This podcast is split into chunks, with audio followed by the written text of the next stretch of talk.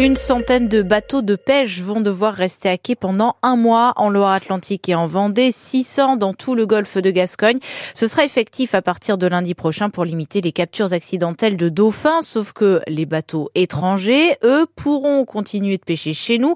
Une situation ubuesque que les pêcheurs des Sables d'Olonne ne comprennent pas et ils sont très inquiets, comme d'ailleurs toute la filière Yves-René Tapon. Jean LeÉric descend de son filayeur de 12 mètres. Dernière débarque avant un mois d'arrêt obligatoire qu'il vit. Mal, parce que je viens de me lancer en fait. Je comptais euh, sur cette euh, saison de sol pour faire de la trésorerie simplement, hein. mais euh, ça va être compliqué. Ce jeune pêcheur vient tout juste d'équiper son bateau d'appareils pour détecter et éloigner les dauphins. Comme ses collègues, il s'insurge contre une interdiction uniquement française. Les Espagnols auront le droit de travailler au filet à merlu dans le golfe de Gascogne, donc ça changera rien du tout.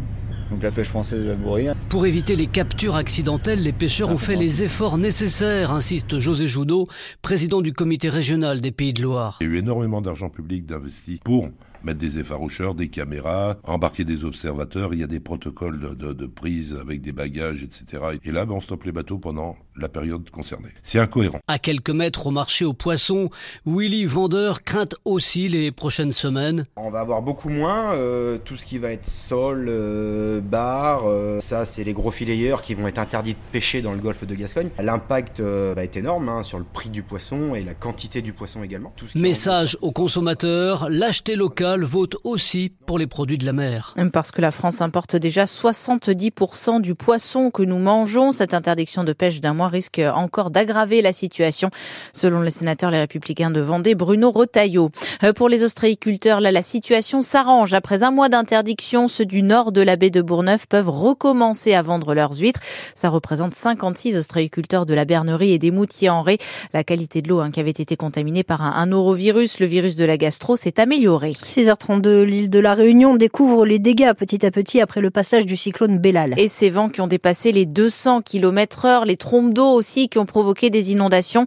Un sans domicile fixe a été retrouvé mort. Jusque-là, c'est la seule victime du cyclone. Le confinement de la population a été prolongé, euh, le temps de dégager au moins une partie des routes, le La Fourmi. Malgré ces conditions, de nombreux réunionnais ont commencé à arpenter leur jardin pour mesurer l'ampleur des dégâts. Des branches partout, des arbres déracinés. La matinée est d'ailleurs dédiée au dégagement des routes par les agents de la voirie qui seront renforcés par des équipes venues de métropole. Et parmi les plus inquiets, il y a les agriculteurs qui craignent pour leur récolte, à l'image de Marise Mounier. Elle est productrice de vanille.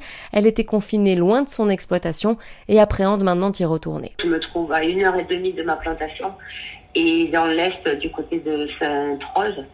Et là, j'ai des craintes euh, pas possibles d'arriver, de voir euh, que tous les arbres sont cassés, mes pieds de vanille euh, par terre. Et en plus, je vais pas pouvoir y aller tout de suite parce que bah, le temps qui dégage toutes les routes, je pense qu'il va y avoir quand même pas mal de dégâts sur les routes. Donc voilà, ça va être compliqué d'attendre, de, stressant d'attendre jusqu'à ce que je puisse partir sur ma plantation et, et voir l'ampleur des dégâts. Marise Mounier qui symbolise un peu la détresse des centaines d'agricultrices et agriculteurs de la Réunion qui vont avoir besoin de courage maintenant pour affronter des mois de travail compliqués avant de pouvoir imaginer un retour potentiel à la normale. Et pour aider les habitants de la Réunion après le passage du cyclone Bellal, deux avions de la sécurité civile ont décollé cette nuit à partir euh, d'Istres dans les Bouches du Rhône. À bord une centaine de pompiers et d'agents d'Enedis mais aussi du matériel d'urgence.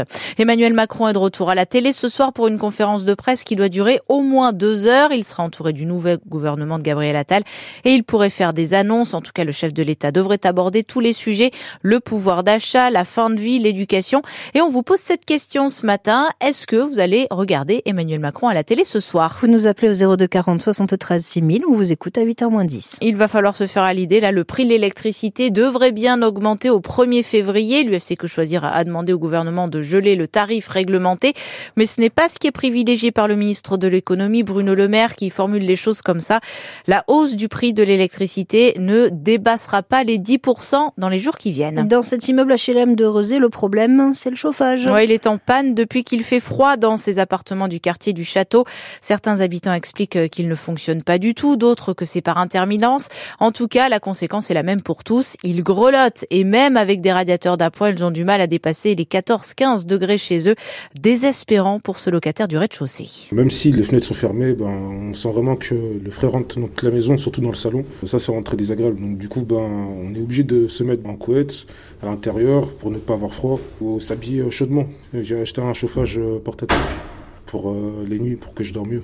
C'est juste un, tout petit chauffage. C'est pas fait pour chauffer toute la maison. C'est vraiment fait pour chauffer seulement qu'une seule pièce. En hiver, ouais, c'est toujours comme ça. Honnêtement, c'est toujours comme ça. Ben, surtout dans les HLM. Il y a beaucoup de problèmes, beaucoup de soucis.